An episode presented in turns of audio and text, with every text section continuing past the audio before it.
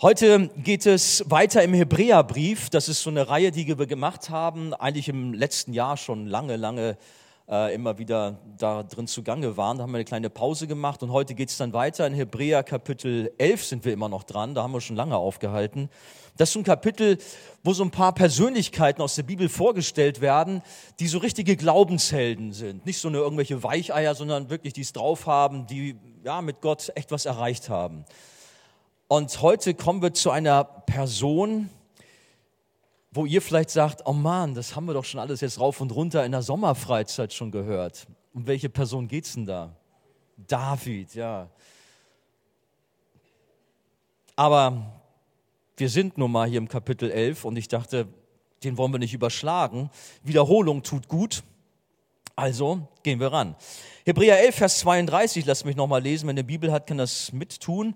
Da steht, wie viele andere Beispiele wären noch zu nennen. Also es geht um die Glaubenshelden. Die Zeit fehlt mir, um auf Gideon, auf Barak einzugehen. Haben wir alles gemacht. Auf Simson haben wir auch gemacht. Und Jiftach. Und jetzt kommt auf David. Und danach kommt noch Samuel und auf die Propheten. Heute David. Von David heißt es in 1 Samuel 13, 14, der Herr hat sich einen Mann ausgesucht nach seinem Herzen. Was für eine Aussage. Würdet ihr euch freuen, wenn Gott über euch so etwas sagt? So, euer Namen nehmt ihr mal. Der Herr hat Vanessa, eine Frau nach seinem Herzen. Klingt das gut? Schon, ne? Streicheleinheit. Aber so redet Gott auch mit dir, der du zu ihm gehörst kannst du auch deinen Namen einsetzen. Ja, ich bin jemand nach seinem Herzen.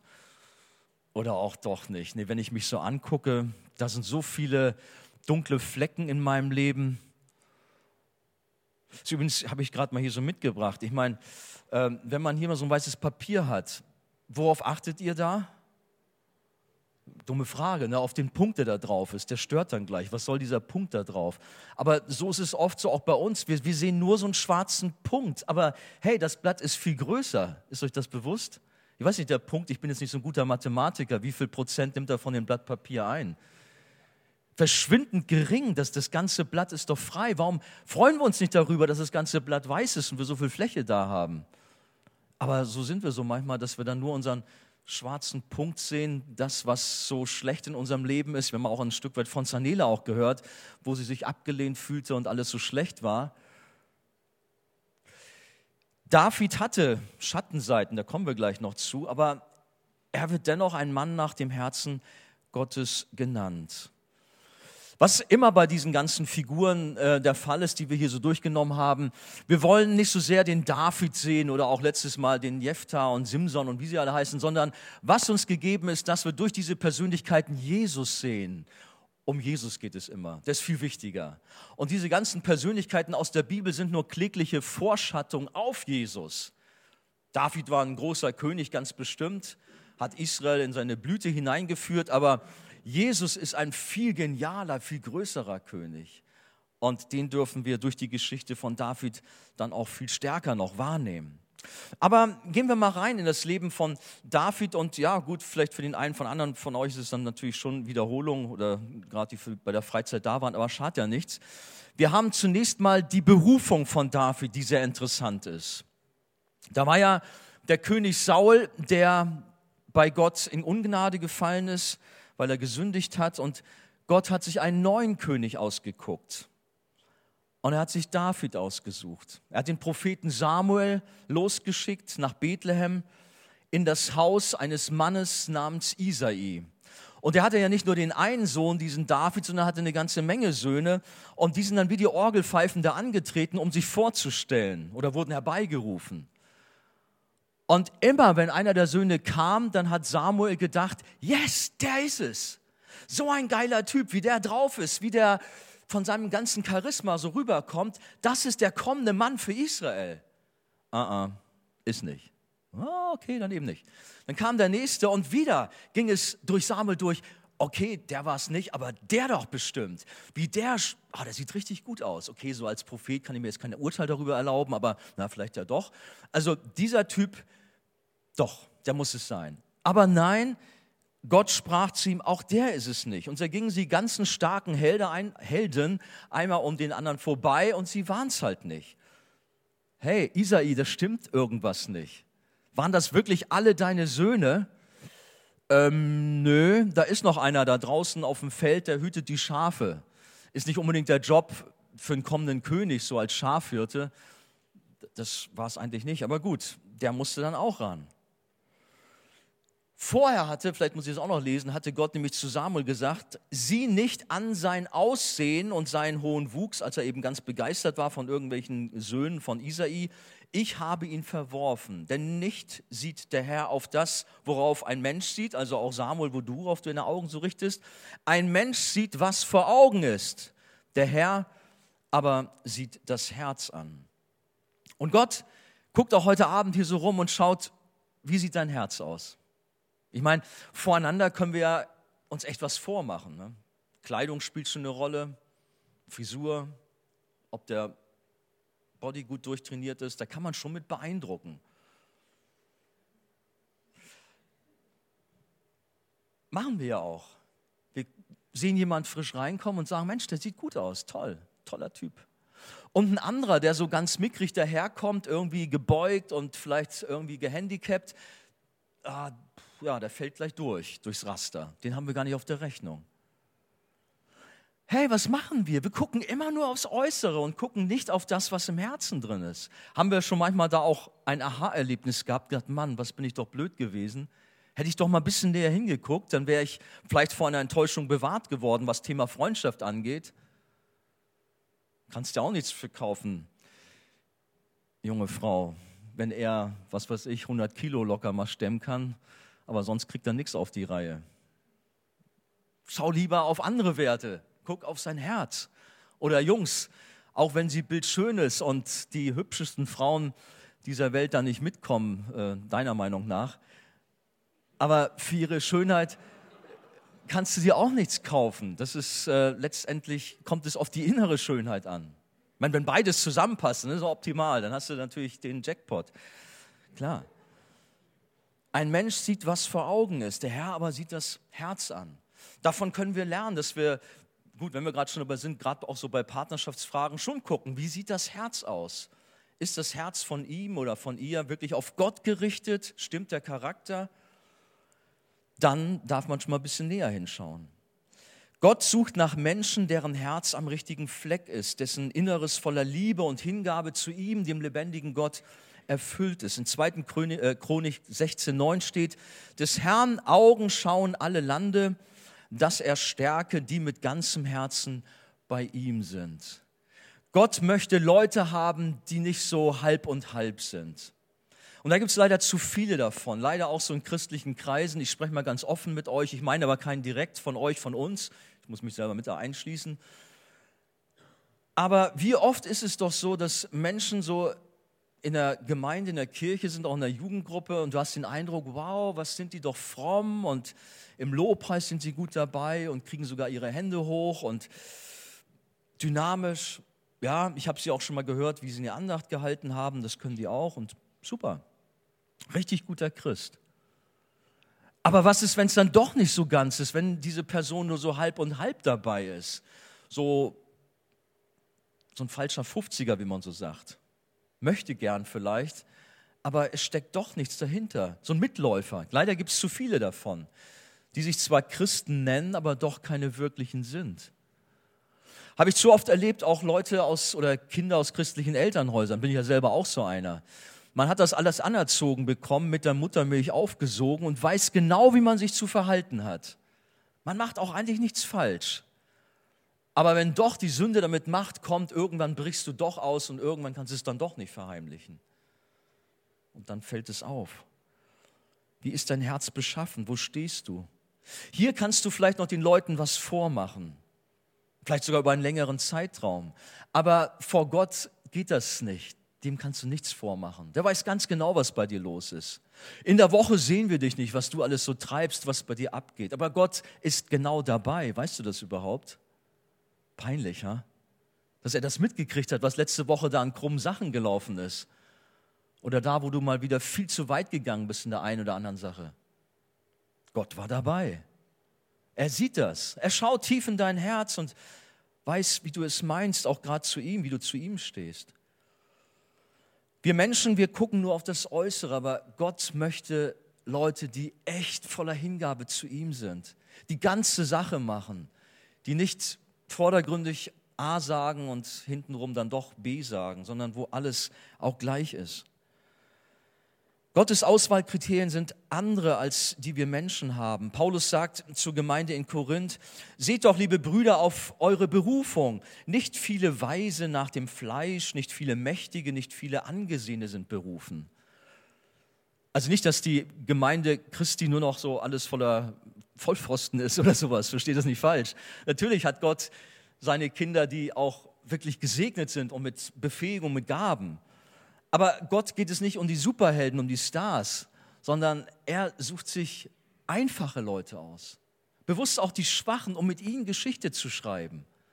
Weil dann kommt er zur Geltung. Dann kommt es nicht auf dich an, wie toll du bist, welche Befähigung du hast, was du alles vorweisen kannst als Credits und was weiß ich, was du hast. Nein, Gott sucht keine Supermänner, keine Giganten und Stars, sondern Gott hat sich bewusst das Schwache, das Verachtete ausgewählt. Gottes Maßstäbe sind entgegengesetzt zu denen der Welt. Und David war so einer, der nichts galt. Bei den Schafen, da war er gut genug. Seine Brüder, das waren die Krieger, das waren die Macher, die kommenden Leute für Israel, aber David doch nicht.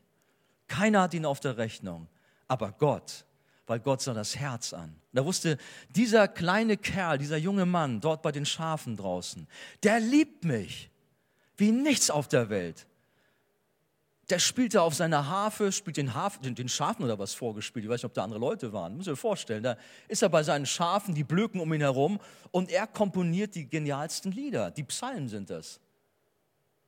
Hat sich richtig verausgabt für seinen Herrn. Jesus, du bist das, worauf es ankommt. Gestern hatten wir Hochzeit, habe ich den Psalm 23 dort dem Brautpaar nahegebracht, habe ich auch so drüber nachgedacht. Mensch, David, du warst doch tausend Jahre vor Jesus, aber hast du eine prophetische Schau gehabt? dass da mal ein Hirte kommen wird, der viel größer ist als du, der gute Hirte Jesus. Fantastisch. Und dieser David war so auf seinen Gott fixiert, diente ihm so hingebungsvoll. Wie ist es bei dir? Bist hier in der Arche-Jugend, bist dabei, dienst auch in verschiedenen Bereichen mit, aber ist dein Herz wirklich ungeteilt für Jesus? Oder auch wenn du hier bist, gehörst jetzt nicht zur Arche-Jugend, aber vielleicht sogar heute zum ersten Mal hier, darf ich dich auch mal herausfordern? Bist du wirklich für Gott? Oder machst du dann hinten, hinterm Rücken eher so, naja, nee. So ein bisschen ja, aber so ganz dann doch nicht, weil ich brauche noch meine Freiheiten im Alltag. Ich muss noch meinen Spaß doch noch haben dürfen. Hey, Gott möchte dich ganz. Ist nicht an der Zeit, doch mal da auch kompromisslos sich auch für Jesus zu entscheiden, zu sagen, jetzt mache ich ganze Sache. Ich habe mich sehr gefreut, auch für unsere Leute, die sich morgen taufen lassen. Super. Ich beglückwünsche euch. Und wir sind alle bei euch morgen. Wenn ihr aus dem Taufbecken rauskommt, dann höre ich bestimmt wieder ein uh, irgend sowas. Sehr gut. Doch. Macht Gott Ehre und das tut ihr ja morgen, indem ihr dieses Bekenntnis der Taufe ablegt, dass ihr ganze Sache macht. Dass ihr sagt, jetzt erst recht. Was sieht Gott bei dir, wenn er tief in dein Herz hineinschaut, wenn er deine Seele sieht? Sieht er wirklich ein ungeteiltes Herz, was eigentlich nur auf Jesus ausgerichtet ist? Oder muss einem da eher übel werden? So wie es Jesus gegangen ist. Der hat ja immer so besondere Kritiker gehabt, das waren die Pharisäer, das war so die geistliche Elite da in Israel, die wussten das immer besser als er. Das waren die superfrommen. Gibt es heute auch so Leute. Und die kamen dann zu Jesus, um ihn immer ein beizupulen, um ihn irgendwie runterzumachen. Aber ich fand cool, wie, oder finde es immer wieder cool, wie er das gemacht hat mit ihnen. Weh euch Schriftgelehrten, hat er einmal gesagt.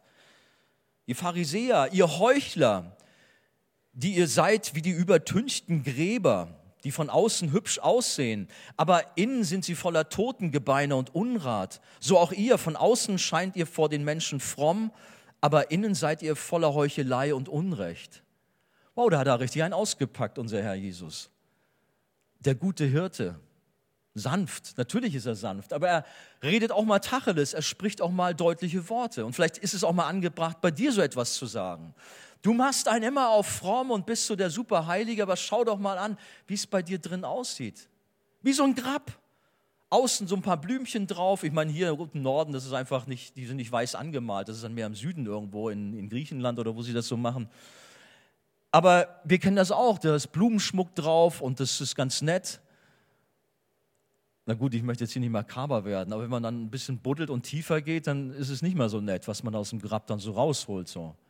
Aber diesen Vergleich gebraucht Jesus und sagt, Mensch, guck doch mal, wie sieht es bei dir aus? Kann es sein, dass bei dir überhaupt gar kein Leben ist? Du nennst dich Christ, aber es ist nur der Tod in dir. In Offenbarung 3, Vers 1 sind diese Worte von Gott, ich kenne deine Werke, du hast den Namen, dass du lebst und du bist tot. Kann es sein, dass du dich Christ nennst, dass du mit den Frommen gehst, dass du mit deiner ja, christlichen Familie eigentlich so tust, dass wenn alles in Ordnung ist, aber eigentlich gar nichts in Ordnung bei dir?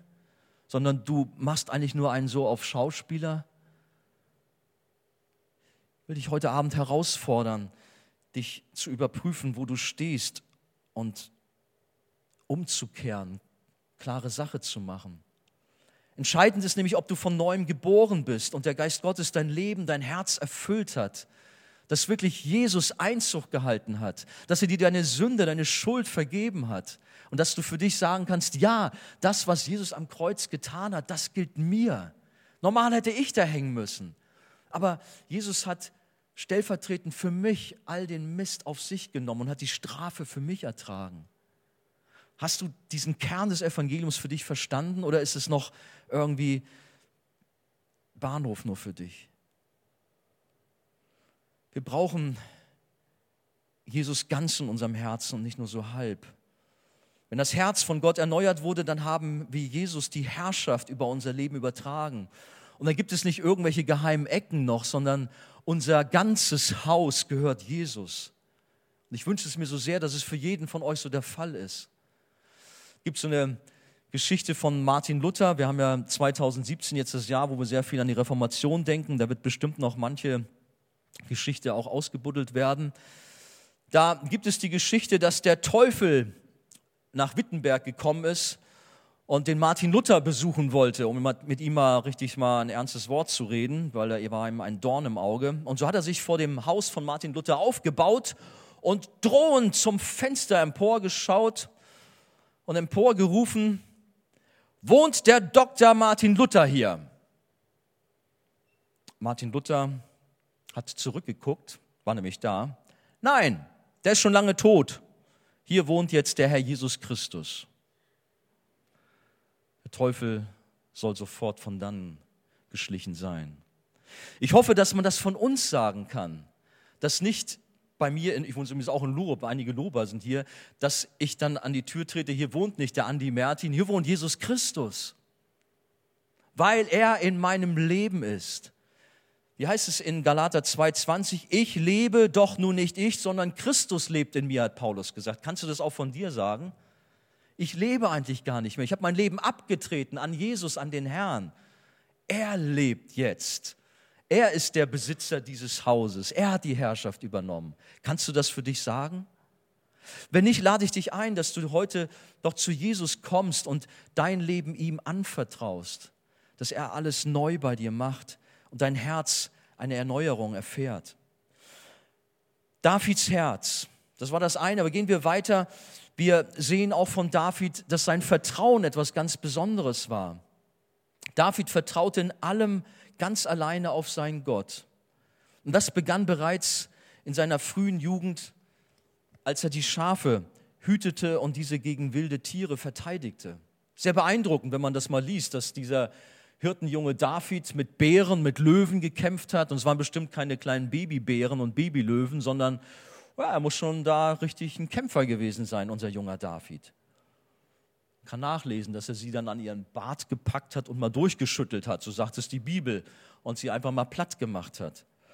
Aber das hat er nicht aus eigener Kraft getan, sondern weil er sich voll und ganz Gott anvertraut hat. Und da ist natürlich in der Geschichte von David eine sehr bekannte Geschichte, die für sein Vertrauen steht. Das könnt ihr natürlich sagen, naja, wenn du jetzt mit David Goliath kommst, dann gehe ich raus. Das kenne ich alles auswendig. Aber lasst sie mich dennoch ein wenig uns nochmal nahe bringen, auch wenn wir sie schon rauf und runter kennen. Aber sie ist tatsächlich die Geschichte, die eigentlich so symptomatisch ist für so einen kleinen Kerl wie David, der doch keine Chance hatte, aber der sein ganzes Vertrauen auf Gott setzte und dann diesen Sieg erringt. Da ist also dieser Philister, dieser Goliath, der 40 Tage lang die Krieger von Israel herausfordert. Ein Hügel oder ein Berg und da der nächste, ein Tal dazwischen. Und da standen so die beiden Schlachtreihen sich gegenüber. So kämpfte man damals. Ihr kennt sicherlich auch solche Filme. Heutzutage denkt man manchmal, wie blöd sind die eigentlich, dass sie da aufeinander losgestürmt sind. Na gut, die hatten natürlich auch Pfeil und Bogen und solche Sachen. Aber manchmal denke ich, okay, heute haben wir es einfacher. Die waren aber da gar nicht am Kämpfen, sondern die Philister hatten so einen Vorkämpfer namens Goliath. Und der trat 40 Tage lang immer wieder hervor und verhöhnte Israel. Die Bibel beschreibt ihn folgendermaßen. Er war über drei Meter groß. Kannst jetzt halten, was du willst darüber. Das ist das Zeugnis der Bibel und ich glaube, dass es die Wahrheit ist, dass tatsächlich solche großen Typen gegeben hat. Und Goliath war einer davon. Gerüstet war er mit einem Helm, einem schweren Schuppenpanzer und mit Beinschienen, alles aus Bronze. Auf der Schulter trug er eine bronzene Lanze. Sein Brustpanzer wog 60 Kilo. Sein Speer war so dick wie ein kleiner Baumstamm und allein die Eisenspitze des Speeres war über sieben Kilo schwer. Vor ihm her marschierte sein Schildträger mit einem riesigen Schild. Goliath stellte sich den israelitischen Schlachtreihen gegenüber auf und brüllte, was wollt ihr hier eigentlich mit eurem ganzen Heer? Ich bin ein Philister und ihr seid nur Knechte Sauls. Los, wählt euren besten Mann aus und schickt ihn herunter zu mir. Wenn er mich töten kann, dann werden wir eure Sklaven sein. Aber wenn ich ihn erschlage, dann sollt ihr uns als Sklaven dienen. Ja, ich fordere heute alle Israeliten heraus, wo ist der Mann, der es mit mir aufnehmen kann? Wo? Und das kam 40 Tage immer wieder aufs Neue. Und es gab nicht einen, der sich getraut hat. Als Saul und seine Soldaten das hörten, lesen wir nämlich, erschraken sie und hatten die Hosen voll. Äh, nee, und bekamen große Angst. Aber so war es halt. Niemand traute sich, bis dieser junge David kam, der doch eigentlich nur gekommen ist, um seinen Brüdern Proviant zu bringen. Mehr wollte er doch gar nicht. Gut, er wollte mal so ein bisschen gucken, was da so abgeht. Vielleicht konnte er ja eine kleine Schlacht miterleben, aber da war ja nicht so viel los. Aber auch das lasst mich noch mal in Erinnerung rufen. Ich brauche jetzt nicht ganz die Geschichte erzählen, wir kennen sie ja eigentlich. Die haben natürlich gedacht, als David sagte, ja, ich mach's. Hey, du bist verrückt, hör auf. Saul hat's noch gut gemeint, hier nimm meine Rüstung. Die kann dir dienlich sein. Aber David vertraute nicht auf die Rüstung Sauls, die ihm ja, fast aufgezwungen wurde und schon gar nicht auf seine eigene Kraft, sondern alleine auf den lebendigen Gott. Und dann lesen wir in der Bibel in 1 Samuel Kapitel 17, David aber sprach zu dem Philister, du kommst zu mir mit Schwert und mit Speer und mit Wurfspieß, ich aber komme zu dir im Namen des Herrn, der Herrscher, des Gottes der Schlachtreihen Israels, die du verhöhnt hast. An diesem heutigen Tag wird dich der Herr in meine Hand ausliefern und ich werde dich erschlagen und deinen Kopf von dir nehmen und ich werde die Leichname des Heeres der Philister an diesem Tag den Vögeln unter dem Himmel und den wilden Tieren der Erde geben, damit die ganze Erde erkenne, dass Israel einen Gott hat. Und diese ganze Gemeinde soll erkennen, dass der Herr nicht durch Schwert noch Spieß errettet, denn der Kampf ist die Sache des Herrn und er wird euch in unsere Hand geben. Ihr müsst euch das mal so richtig vorstellen. Das hat sich ja hochgeschaukelt, 40 Tage lang. Wer würde es wagen, gegen Goliath anzutreten? Und jetzt kommt dieser kleine Hirtenjunge ohne Rüstung, ohne alles, nur mit seiner kleinen Schleuder da und so und Goliath ist amüsiert. Aber dann diese markigen Worte von diesem jungen Mann, das spricht zu meinem Herzen, das macht mir Mut für mein eigenes Leben. nicht feige zu sein, mich nicht zu verkriechen, sondern auch im Namen des Herrn den Riesen entgegenzutreten, die auch in meinem Leben stehen. Wie ist es bei dir? Du hast doch sicherlich auch Riesen, ganz bestimmt. Vielleicht ist es bei dir nicht irgendein Mensch, aber es ist deine Ausbildung, die wie ein Riese vor dir steht. Es ist dein Studium, es ist deine Familie, die so schwer ist. Das ganze, die ganze Situation. Das Leben ist so hart. Wir haben von Sanela das alles so gehört. Das sind manchmal ganz schöne Riesen, die sich vor uns aufgebaut haben. Wollen wir jetzt in eigener Kraft mit dem Kopf durch die Wand und irgendwie versuchen, dagegen anzugehen? Ja, das versuchen wir. Aber sind dabei doch irgendwo ganz schnell am Ende und merken, wir kommen nicht weiter. Und vielleicht nehmen wir auch Ratschläge an von, von Saul und sagen, okay, gib mal deine Rüstung her, kann ja nicht schaden, ich probiere mal. Aber ehe wir uns versehen, merken wir doch, das beschwert uns nur, das bringt uns nicht voran. Oder es kommen Leute, wie, ja, ich sag's manchmal, Sanela, du hast so gute Ratschläge bekommen. Hey, mach das Kind weg, das stört doch nur, was soll das? Wir haben so viele gute Ratgeber. Denkst du? Die wollen es gut mit uns? Von wegen. Hör nicht auf Menschen, die dich irgendwo von Gott wegführen wollen, sondern höre alleine auf das, was Gott dir zu sagen hat, durch dein Wort, auch heute Abend. Wo er dir Mut macht, alleine auf ihn zu vertrauen und nicht auf irgendwelche menschlichen Philosophien oder auf Wege, die mit Gott nichts zu tun haben. Wir haben alle die Riesen in unserem Leben. Verstecken wir uns feige wie Israel und König Saul oder besinnen wir uns auf unseren Herrn und gehen auf diese Riesen los? Das wünsche ich mir für uns alle, dass wir Mut haben im Namen des Herrn, wie es David gemacht hat. Ich kann mir das richtig vorstellen, wie er nicht aggressiv oder hysterisch losbrüllt, sondern wie ich das eben gerade auch so vorgetragen habe, relativ ruhig gesprochen hat. Der Goliath, der hat rumgebrüllt, der hat Gott verhöhnt. Aber David wusste, wer er ist in Jesus. Da brauche ich nicht groß Lärm machen. Ich weiß, wer ich bin in Jesus. Er lebt in meinem Herzen. Er hat mich ausgerüstet. Ich mag vielleicht äußerlich ein kleiner Kerl sein, aber innerlich bin ich groß und stark, dank Jesus. Und so darf ich vorwärts gehen. Es heißt, das Vertrauen auf Gott zu setzen. Er besiegt die Riesen in deinem Leben.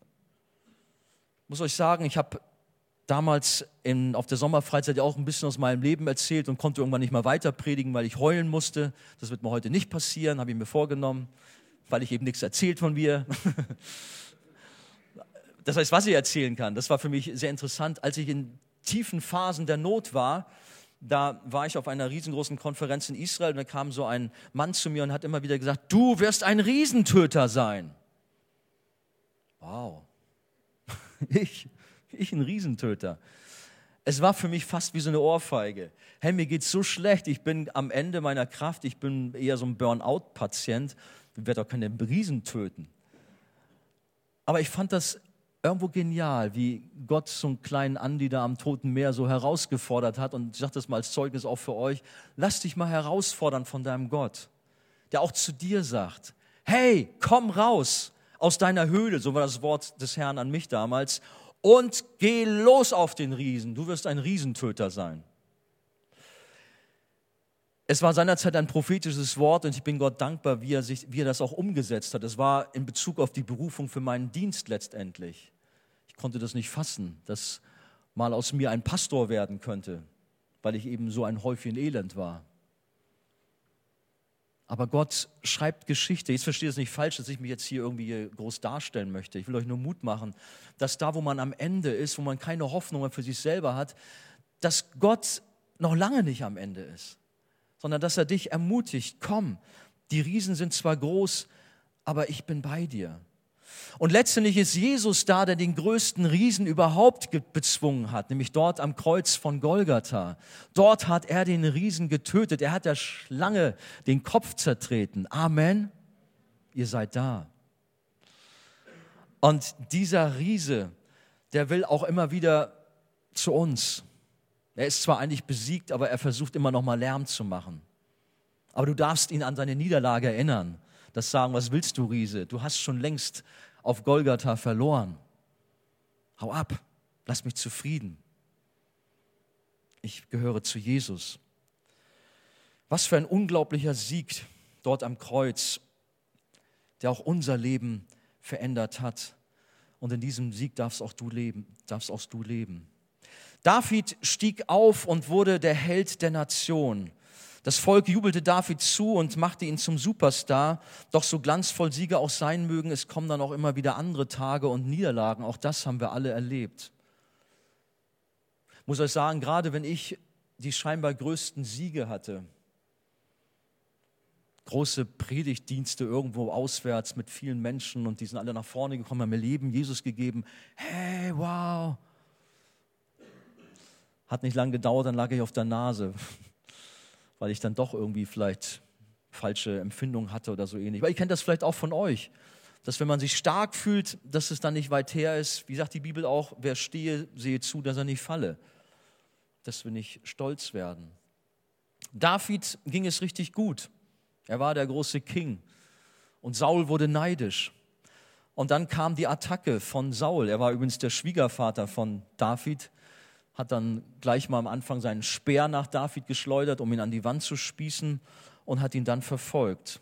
Und das war eine lange Geschichte, dass David von einem Versteck zum anderen fliehen musste. Ich habe, glaube ich, 15 an der Zahl gezählt.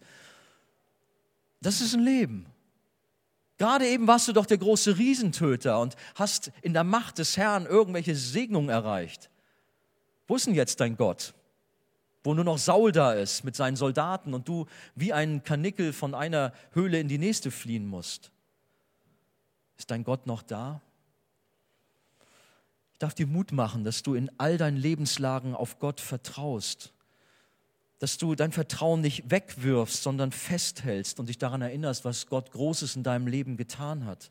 Auch wenn es jetzt gerade vielleicht etwas düster aussieht, auch wenn du jetzt gerade ja, förmlich auf der Flucht bist. Erinnere dich daran, was Gott Großes getan hat. Er wird es wieder tun. Die Feinde bedrängen David von allen Seiten und wir lesen manche Psalmen, die das ausdrücken. Eine Geschichte ist besonders fast schon humorvoll irgendwo. Das ist im 1. Samuel 24, brauchen wir jetzt nicht groß lesen, aber da ist David mit seinen Leuten in einer Höhle und hält es nicht für möglich, aber es passiert, was kommen muss. David mit seinen Soldaten kommt genau in die gleiche Höhle. Toll. Jetzt sitze ich ja wie so ein Gefangener hinten in der Höhle, denn weil die ziehen sich logischerweise nach hinten zurück und Saul ist vorne. Und das Tollste, das sagt uns die Bibel, Saul ist vorne und hat sogar noch deine Toilette da eingerichtet. Das muss auch irgendwie cool sein, wenn du so als Verfolgter bist und dann sitzt du vorne, ist Saul. Naja, muss jetzt hier nicht schauspielerisch tätig werden in dieser Richtung, erspare ich mir. Aber ich habe mir schon vorgestellt, ey David, du hast schon echt komische Sachen da erlebt. Aber dein Gott war mit dir. Saul konnte dich nicht antasten, du bist durchgekommen. Viele von uns sind auf der Flucht, nicht vor irgendwelchen Feinden, aber du bist auf der Flucht vielleicht vor dir selbst, bist auf der Flucht vor Gott. So ging es Adam übrigens auch. Gott kam nach dem Sündenfall und hat gefragt, Adam, wo bist du? Er hat sich versucht zu verstecken, weil er so viel Mist gebaut hat. Vielleicht geht es dir ähnlich, dass du eigentlich gar nicht mehr Gott in die Augen treten magst. Aber Gott sieht dich und sagt, wo bist du? Du kannst dich nicht vor mir verstecken. Du magst vor mir weglaufen, aber ich bin da. Ich bin überall auf der Welt, egal wo du hingehst. Komm und stell dich doch dem lebendigen Gott und lauf nicht länger weg. Jesus ist da. Und er hilft uns auch in den Herausforderungen des Alltags, egal was es ist. In der Welt habt ihr Angst, sagt Jesus einmal, aber seid getrost.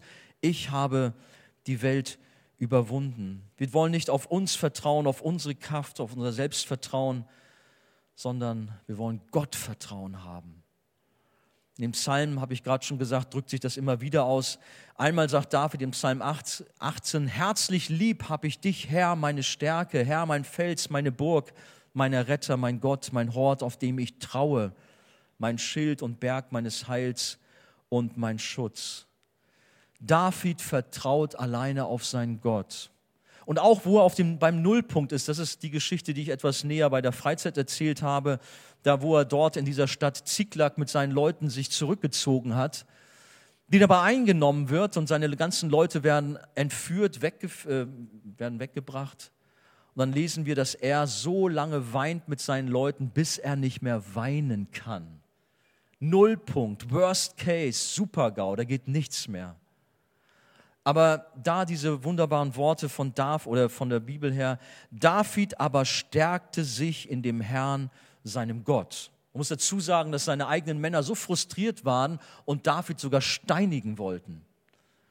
Aber David weiß, wohin er gehen muss, um neue Kraft zu bekommen zu seinem Gott und sich dort stärken. Deswegen auch, wenn du jetzt eine Phase hast, wo du dich quasi auf der Flucht wähnst und einfach nicht mehr weiter weißt, Mach es wie David, stärke dich in deinem Herrn, komm bei ihm zur Ruhe, setze dein Vertrauen alleine auf ihn und erlebe, wie Gott dich durchbringt durch manche Schwierigkeit.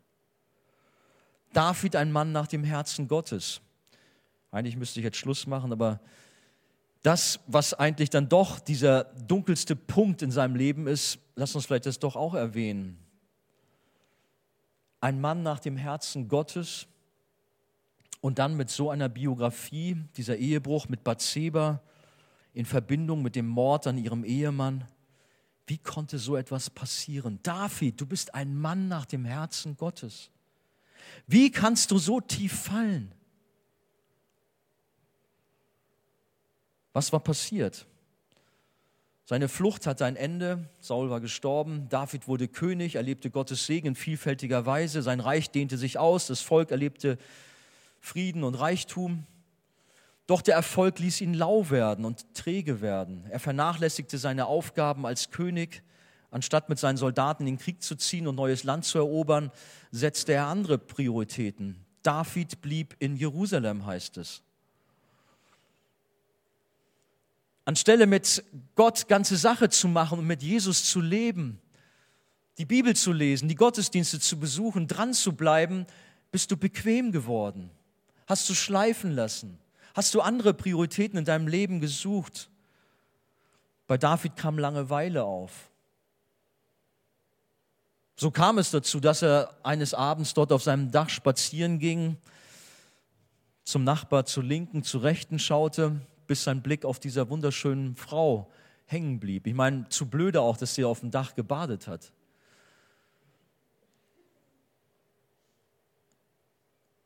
Der Teufel geht umher wie ein brüllender Löwe und sucht, wen er verschlingen kann. Das macht er auch bei dir. Er guckt, wo kann ich den zu Fall bringen oder die zu Fall bringen. Die gehen da am Wochenende in den Gottesdienst und feiern und sind so ganz happy clappy und alles ist gut. Aber wie kriege ich die zerstört? Das ist das, was der Teufel sich denkt, wo er versucht kaputt zu machen. Und da benutzt er unterschiedliche Sachen. Bei David war es, war es halt diese Frau, die er dort auf dem Dach sah. Jede Sünde hat so ihre Vorgeschichte. Das Einblick und noch einer, man lässt den Gedanken freien Lauf. Und gerade wir Männer, wir sind dort besonders gefährdet, was auch Thema Internet angeht. Einmal nur kurz mal diese Sache da nochmal gucken da. Hm. Und ehe man sich versieht, ist man reingeraten in den Dschungel auf bestimmten Seiten und kommt nicht mehr raus und ärgert sich hinterher nur wieder, was ihm alles da passiert ist. Und Jungs, ich weiß ja aus der Seelsorge, wie viel Not da ist, wie viel Kampf bei euch ist mit Pornografie. Das ist heute unter unser Dach, wo wir sitzen und wo wir umhergucken, wo wir die badenden Frauen sehen. Aber Gott möge Kraft schenken, dass ihr auch dort umkehrt und nicht hängen bleibt, so wie es David leider gemacht hat. So viel Not ist da passiert, auch leider auch in unseren Kreisen schon, dass es manchmal einen ganz schön wehtut, dass man denkt, Mann, das sind liebe Leute, die so treu dem Herrn dienen und eigentlich doch Bescheid wissen und dann so tief abstürzen und so in Sünde geraten. Wie kann es passieren? Wer eine Frau ansieht, sie zu begehren, der hat schon mit ihr die Ehe gebrochen in seinem Herzen, sagt Jesus. Es fängt ja nicht erst bei der Tat an. Es gibt diese besondere Geschichte in Sprüche 7. Dort wird ein junger Mann beschrieben, der wie ein Ochse dem Schlachter hinterher trottelt, um dann, dann äh, ja, zur Schlachtbank geführt zu werden. So geht es nicht wenigen jungen Männern, die der Sünde folgen, auf Glatteis geraten und fürchterlich abstürzen. Ob es nun im Thema Pornografie ist oder auch auf anderen Gebieten. Ihr wisst selber, wo ihr eure Problemzonen habt. Gott möge uns bewahren, Gott möge uns Kraft geben, einen Bogen um die Sünde zu machen und abzuhauen. Aber wir schauen hier gerne auf David und sagen, Mensch, David, du musst doch deine Augen im Zaum halten. Was ist mit den Frauen? Ich meine, Bathseba war auch nicht unschuldig, sich dort so zu präsentieren.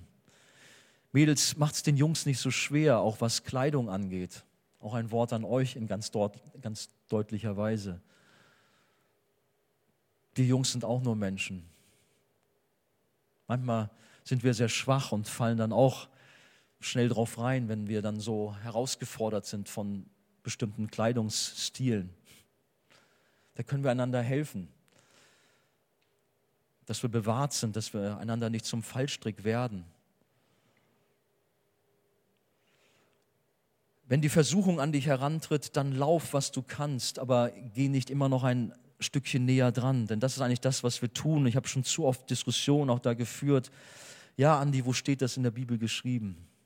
Mit diesen Worten bist du im Grunde noch ein Stück weiter. Sag doch mal, wo steht denn genau geschrieben, dass ich nicht vor der Ehe Sex haben kann? Ja, die eine Stelle da in 1. Korinther 7, auch die zählt eigentlich gar nicht. Im Grunde, man versucht irgendwie so Schlupflöcher zu finden, um mit Gott zum Kuhhandel zu machen. Warum tust du das? Warum ist dein Herz nicht ungeteilt auf Jesus und sagt, ich möchte alles für dich? Ich möchte rein sein, heilig sein. Warum kämpfst du so, um doch irgendwie in Sünde leben zu können? Das zeigt doch irgendetwas in deinem Herzen wieder. Sondern lauf da, wo die Sünde an deine Tür klopft. Lauf weg. Widersteht dem Teufel, so flieht er von euch, steht in Jakobus 4, Vers 7. Wir sind ein Tempel des Heiligen Geistes und sollen uns reinhalten. So viel Zerstörung ist dort passiert und leider auch in unseren Reihen. Ich bin manches Mal erschüttert, was so passiert. Aber ihr kennt euch selbst, wir kennen uns alle, wie schwach wir sind und wir brauchen Gottes Gnade. Die hatte übrigens auch David. Nathan, der Prophet, kam und hat ihn herausgefordert mit einer Geschichte, wo David erzürnt war. Wie kann es sein, dass jemand einem anderen das Schaf wegnimmt? Aber dann sagte Nathan, Du bist dieser Mann. Du hast dem die Frau weggenommen. Du bist David. Das gilt auch für dich. Auch du bist David oder Davidine. Wie sagt man das bei Frauen? Du bist auch jemand, der nicht besser ist als David. Du darfst dich zwar auch einen Mann, eine Frau nach dem Herzen Gottes nennen, wenn du zu Jesus gehörst, aber da ist auch so viel Sünde in deinem Leben. Da sind auch so viele Flecken und schwarze Stellen, die, ja, die eigentlich nicht sein sollen. Und da bin ich dankbar, dass wir auch in Davids Leben von seiner Umkehr lesen dürfen. Psalm 51, lasst mich die Verse 12 bis 14 lesen. Es gibt einige Bußpsalmen, aber gerade der Psalm 51. Schaffe in mir, Gott, ein reines Herz und gib mir einen neuen, beständigen Geist, ruft er aus. Verwirf mich nicht vor deinem Angesicht. Ihr müsst den Schmerz von David sehen, wie er am Boden zerstört ist. Wie konnte ich das tun, einen Mann umbringen, mit einer Frau in Ehebruch fallen? Ich, derjenige, der noch solche gewaltigen Segnungen Gottes erfahren habe. Mein Gott, sei mir Sünder gnädig. Verwirf mich nicht vor deinem Angesicht und nimm deinen Heiligen Geist nicht von mir. Erfreue mich wieder mit deiner Hilfe und mit einem willigen Geist rüste mich aus. Wir dürfen heute Abend umkehren. Da, wo wir ein Herz haben, was so halb und halb ist, wo wir meinen, unser eigenes Christsein uns selbst zusammenzubauen, da dürfen wir zu Jesus heute Abend kommen und dürfen sagen, Herr, vergib mir, bei dir komme ich damit nicht durch. Ich weiß, dass ich in Sünde leben, lebe, bitte verzeih mir. Und Nathan sprach zu David, so hat auch der Herr deine Sünde weggenommen, du wirst nicht sterben.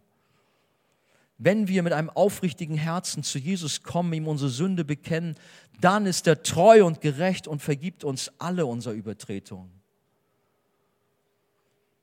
Und so dürfen wir jetzt zu Jesus kommen und ich lade uns ein, dass wir beten, dass wir uns eine Zeit nehmen. Das Lobpreisteam darf gerne jetzt nach vorne kommen, aber dass wir uns eine Zeit nehmen, um auch Gott uns selbst zu stellen.